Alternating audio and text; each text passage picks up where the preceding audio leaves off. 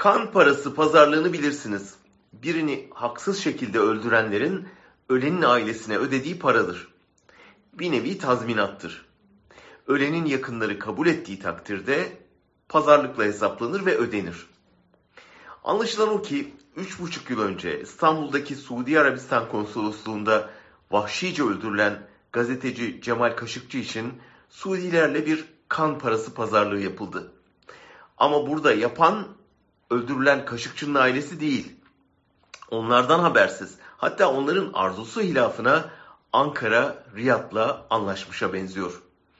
Daha da korkuncu kan parasını ödeyen Riyad değil, Ankara oldu. Biliyorsunuz Kaşıkçı'yı öldürmekle suçlanan 26 sanık yakalanıp yargı önüne çıkarılmıştı. Suudiler bu 26 sanıkla ilgili belgeleri isteyince de Erdoğan gürlemiş ve bunlar insanı enayi mi zannediyor, belgeleri verince yok mu edeceksiniz demişti. Ama sonra işler değişti. Türk ekonomisi çöküşe geçti. Riyad'ın parasına acil ihtiyaç doğdu.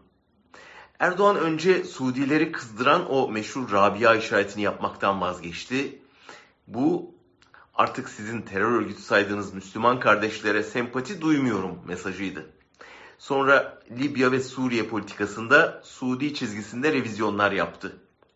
Riyad'ı Türk mallarına uyguladığı boykottan vazgeçirmeye çalıştı.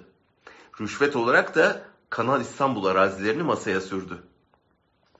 Bu ilk adımlardan sonra geçen Mayıs'ta Dışişleri Bakanı Çavuşoğlu Riyad'a gidip Erdoğan'ın muhtemel ziyareti için zemin yokladı. Erdoğan da heyecanlanıp Şubat'ta Riyad'a gideceğini açıkladı. Ama erken davranmıştı.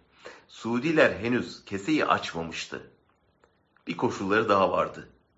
Kaşıkçı dosyasının sanıklarla birlikte kendilerine devredilmesi.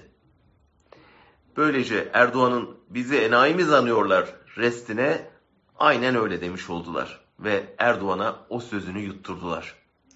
3,5 yıl sonra Türkiye 26 sanığı dosyalarıyla birlikte Suudilere teslim etmeye karar verdi.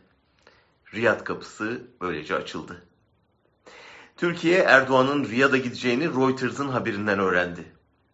Türkiye toprağında katledilen bir gazetecinin kanı üzerinden nasıl bir kirli pazarlık yapıldığını ise henüz bilmiyoruz.